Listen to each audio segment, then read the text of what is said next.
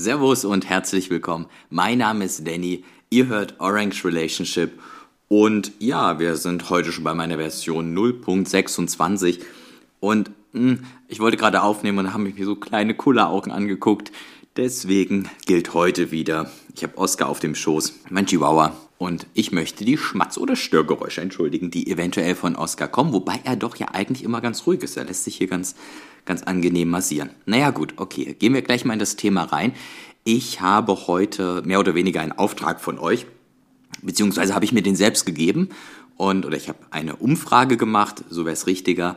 Nun, ich habe gefragt, soll ich für die Freitagsfolge ein bisschen über Solana herziehen und versuchen, all die Leute aufzuwachen, die denken, dass dieser Müll die gleiche Kategorie wie Bitcoin ist. Und da haben 110 Leute abgestimmt. Knapp ähm, 40 Prozent haben sich enthalten. Die wollten nur das Ergebnis sehen. Wenn wir die mal rausrechnen, dann wollten drei von vier Leuten haben gesagt, ja, hau drauf auf Solana. Und das möchte ich quasi jetzt tun. Denn, wie ihr wisst, Solana hatte ein Problem. Und das ist eigentlich ganz witzig. Ich muss vielleicht ein, zwei, drei Tage vorher ansetzen, denn da kam ein Arbeitskollege auf mich zu, oder wir hatten uns ein bisschen unterhalten. Ich natürlich meinen normalen Bitcoin-Bias ausgepackt und dann meinte er so, ja, es gibt ja wirklich super viele Shitcoins. Und dann, keine Ahnung, warum er es gesagt hat, ich vermute mal, er hat Solana, hat er dann gesagt, ja, aber Solana gehört nicht dazu. Und da habe ich ihn so angeguckt und habe gesagt, äh, ich weiß gar nicht, wo ich anfangen soll. Ging dann, also ging in keine Diskussion rein, aber ich fand es ganz interessant, dass dann zwei Tage später eben das passiert ist. Nämlich, dass die Chain, Achtung, zentral, hoho, dezentrales Projekt, dass die Chain zentral angehalten werden musste. Und wenn man sich das mal so anguckt, wie kann denn sowas zentral angehalten werden? Naja, da muss man sich halt das Projekt mal angucken.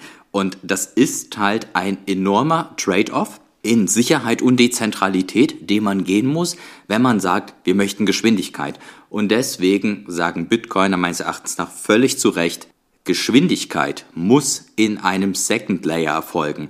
Der Base Layer muss langsam sein, weil nur durch einen langsamen und kontrollierten Base Layer ist es uns möglich, eine hohe Dezentralität und eine hohe Sicherheit zu gewährleisten.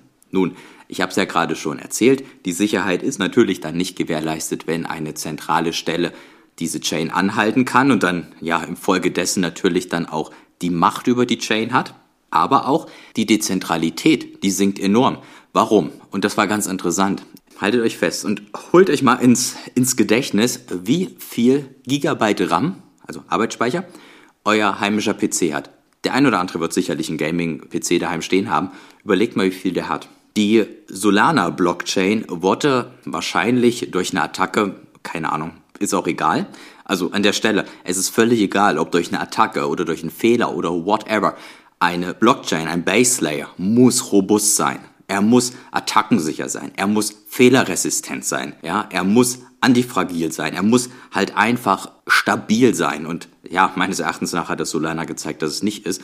Aber ja, weiter im Text. Es war halt so, dass ähm, diese Chain halt mit wohl 400.000 Transaktionen irgendwie aufgeladen wurde. Ja, also es wurde wie eine Art DDoS-Attacke äh, richtig viele Transaktionen ins Netzwerk geballert. Und das hat die Nodes, die, und jetzt kommt's, 128 Gigabyte Arbeitsspeicher haben. 128 Gigabyte. Leute, überlegt euch, was euer Gaming-PC hat. Diese Nodes hat's dann zerrissen. Naja, die konnten das halt nicht verarbeiten, war zu viel. war zu viel Durchsatz. Ey, zieht euch das mal rein. Überlegt euch mal ganz, ganz ernsthaft, was ist denn in Richtung Dezentralität, wenn ich einen Node brauche, der ja eigentlich wahrscheinlich dann irgendwie im Bereich von 256 Gigabyte Arbeitsspeicher liegt, wer, wer setzt sich denn da noch eine Node auf? Also, natürlich. Okay, ich habe mir die Affen angeguckt, diese NFTs auf Solana. Hey, die sehen ganz cool aus. Aber ist das Projekt Stand heute 46 Milliarden Dollar wert? Überlegt euch das mal. Dieses Projekt ist 46 Milliarden Dollar wert. Guckt mal in die Real World und guckt mal, wie fucking günstig im Vergleich dazu irgendwelche produktive Firmen verkauft werden. Das ist in Bruchteilen und das sind richtige, riesige Konzerne. Oh, total krass. Und hier haben wir ein völlig zentrales Projekt, was zentral angehalten werden kann, wo kein Schwein eine Not laufen lassen kann. Und das ist einfach völliger Unfug. Ich kann es immer nur wiederholen. Ich finde das, ich finde es absolut crazy. Und dann kommt man wirklich und sagt dann, ja, ach ja, Solana ist kein Shitcoin. Leute, ich denke, viele von euch wissen es, aber das, das ist der Inbegriff von Shitcoin. Und nochmal, 46 Millionen, äh, Milliarden, sorry, 46 Milliarden ist das Ding wert. Überlegt mal, man könnte ja jetzt auch sagen, hey, ganz ehrlich, das Ding ist ja eh zentral, hm, machen wir doch einfach eine Datenbank. Ballern wir doch einfach eine Datenbank ins Backend und versuchen da den Durchsatz zu bekommen.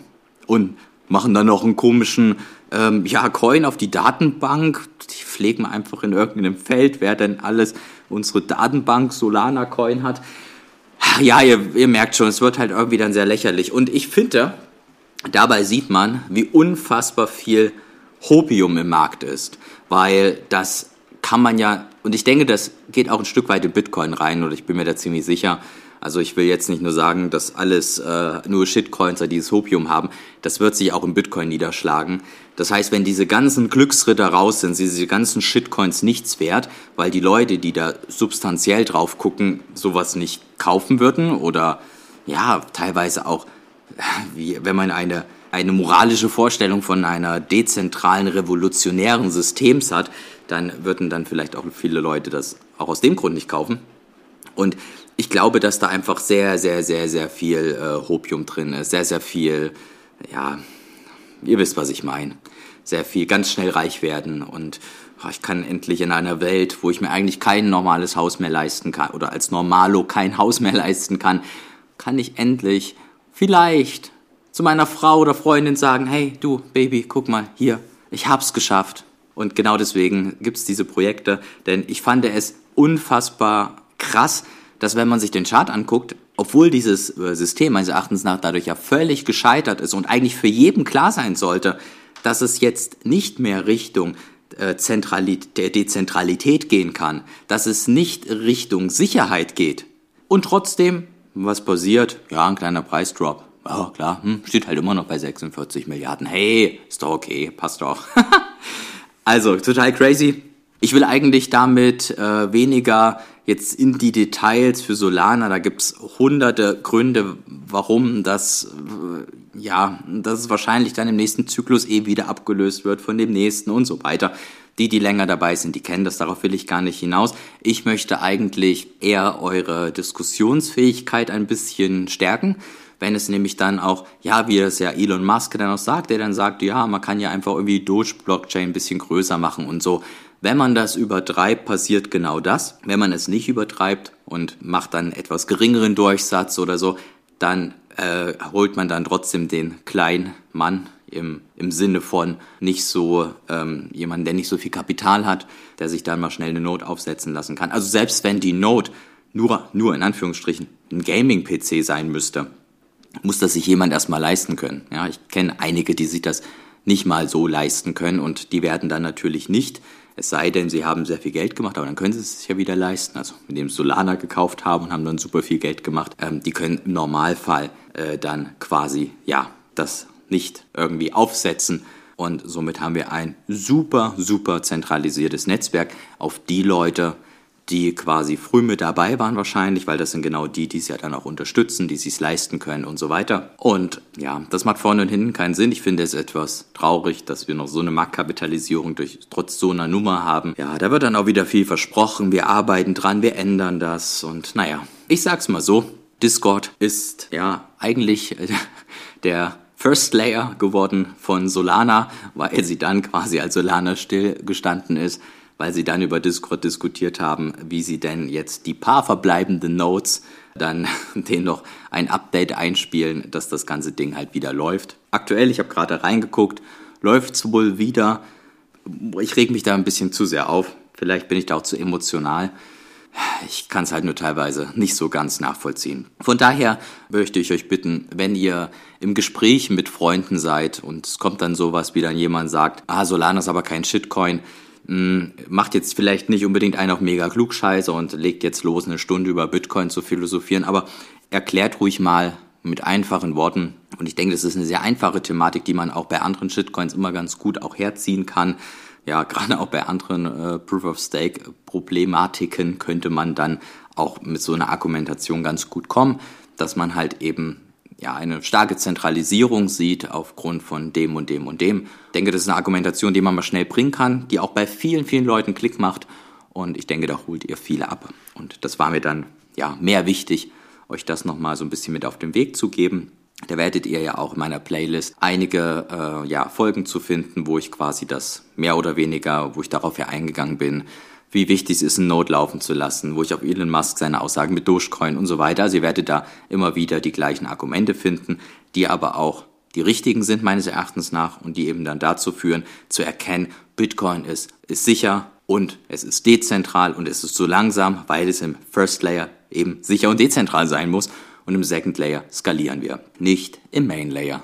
Gut, ja, Solana ist noch nicht tot, ich vermute mal im nächsten Cycle dann, aber die Problematik bleibt wahrscheinlich. Wahrscheinlich sitze ich in vier Jahren hier und rede dann über den nächsten, der dann irgendwie 50 äh, Milliarden Mark Kapitalisierung hat. Naja gut, alles klar.